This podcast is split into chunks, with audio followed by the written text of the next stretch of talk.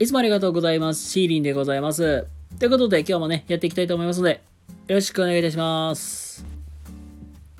どうもこんばんは、シーリンでございます。ということでね、えー本日もね、のんびりとまったりと、ゆったりと、えーやらせていただきたいと思います。今日はですね、えー教育の本質って一体何か、まあそんな話を、えしていきたいなと思います。まあ一応まあ自分もまあ教育の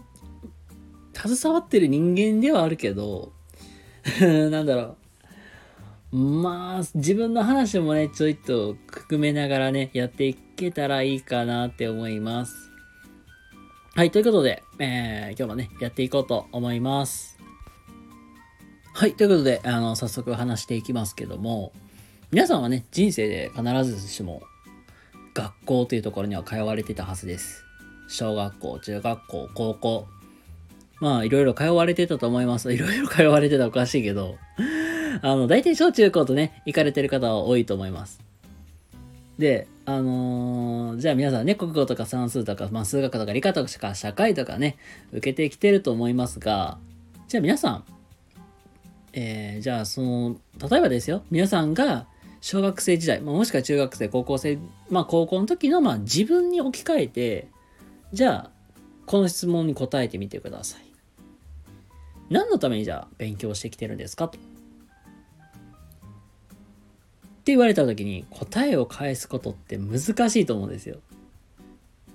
で、まあごく一部で言うたら、まあ将来のためにとか、あの高校受験、大学受験で必要になるから勉強してた。だって言われると思う。例えば言う子はいると思います。じゃあさ、まあ、結局、じゃあ、まあ将来、まあ、やりたいこと夢が叶ったとかできたとしても、え、じゃあそれってほんまに生かされるのかと。じゃあ数学のじゃあ、連立方程式とか、あの、微分積分なんてどこで使うねんって、まあ、っていうことって多くあると思うんですよ。じゃあ実際に将来に役に立つかというほとんどの知識は、なんか、役にどこで使うのっていうシーンが多いし、じゃあ結局勉強したって無駄じゃんで、って思う方の方が多いと思います。じゃあそれでもじゃあ僕たちはなぜ勉強をしているのか。答えは、あの、それを、えー子供たちに教えている先生たちに隠されるですよね。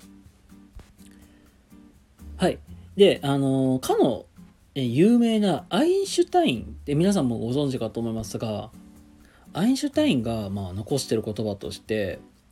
教育とは学校で学んだことを一切忘れてしまった時になお残っているものであると。まあそういう名言を残してるんですよ。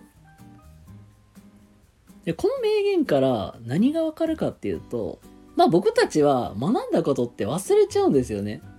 あの、実際言うと微分とか積分僕忘れてます、普通に。これ、あの、で、とか、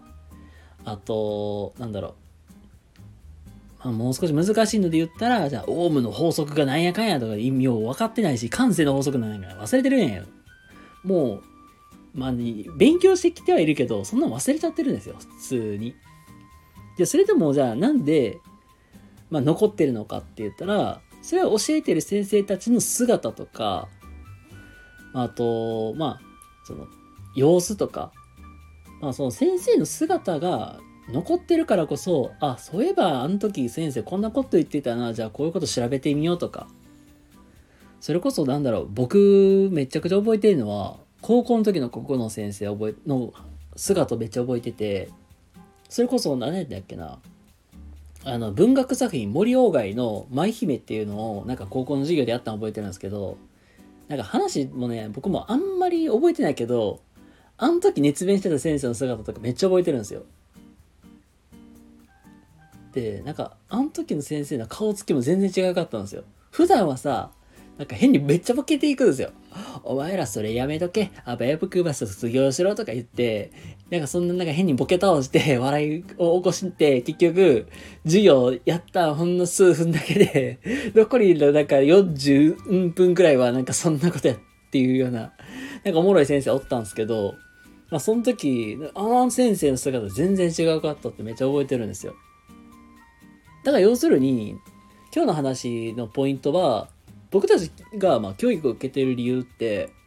あの、おそらく、なんか、その、なんか、学校で教える教育って基本なんか、その、覚えなさいみたいな知識とか、そういうな伝達をするっていうのがメインになってるけど、実はそれは目的ではない手段であって目的は先生の立ち姿を見て学べっていうのがあの本質なんだろうなって。それはなんかすごいストーンって今日ねめっちゃ落ちた話だったんであのなんだろう僕もねまあ今までもまだこの子供の前に立ってやること多いのでなんかそういうかっこいい先生というわけにはいかないけどなんか、なんか少しでもね、なんか、あんな先生いたなーって覚えてもらえるような、そんな先生になれたらいいなって思います。はい、えっ、ー、と、ここからすいません、余談になります。で、あのー、まあ、短く収まるように頑張りたいと思います。で、特に、あのー、僕の場合、なんか教育現場に立ってた人間であるので、あの、まあ、僕が1年目とかでちょっと苦い思い出みたいなちょっと話していこうかなと思うんですけども、いやー、僕1年目とかって全然、あの、ポンコツって言われるような タイプの先生なんですけど、まあ、いろいろやらかしましたよ、もうほんまに。で、まあ、校長先生とか教頭先生とかにもね、こっぴどくね、怒られたこともあります、ほんまに。で、けどね、やっぱり子供ってめっちゃ先生の背中見てるんですよ。まあ、これもなんか教育実習行ったことのある人とかやったらよくわかると思うんですけど、意外とね、子供って先生の背中見てて、うん、なんか授業がわからんとか、伝えわってないとか、まあそういう、まあ、まあ、まあ、ダメな授業でも全然いいんですよ。子供たちはその背中を見て育っていってるんで、ほんまに。なので、うん、まあ、と今ね、なんか今頑張っている若い先生方とか、その、そういう僕のよりも本当に年下の本当に22とか3くらいの人とかに向けて言えることとしたらなんかがむしゃらに頑張れ。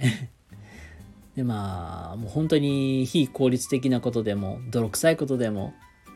とにかくやっていけばその背中って誰か見てるし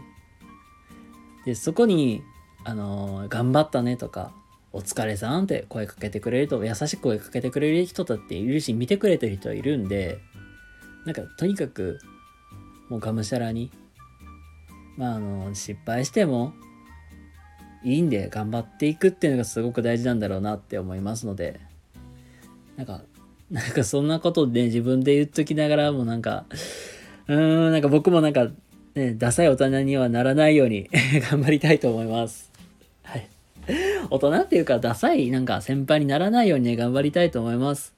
はいということで今日はですねあの教育の、ま本質って何かみたいなそんな話を今日はさせていただきました